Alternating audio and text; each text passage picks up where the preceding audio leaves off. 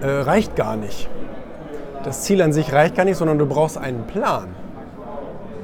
Du brauchst Auch umsetzen und auch äh, bis zum Ende umsetzen. bis zum Ende durch, bis zum Ende durchsetzen sowieso und du brauchst auch Fokus dafür und so weiter. Aber das, ich glaube, ich glaube, diesen Zwischenschritt vergessen viele.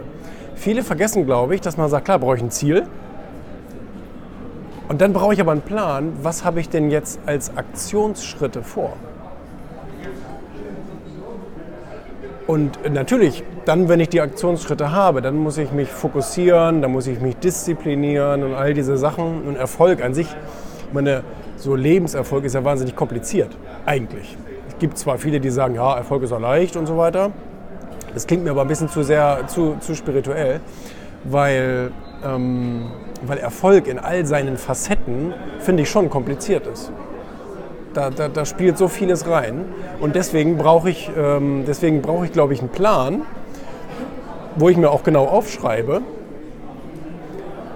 was für Schritte ich mache, vielleicht auch in was für Zeiträumen ich das umsetzen will.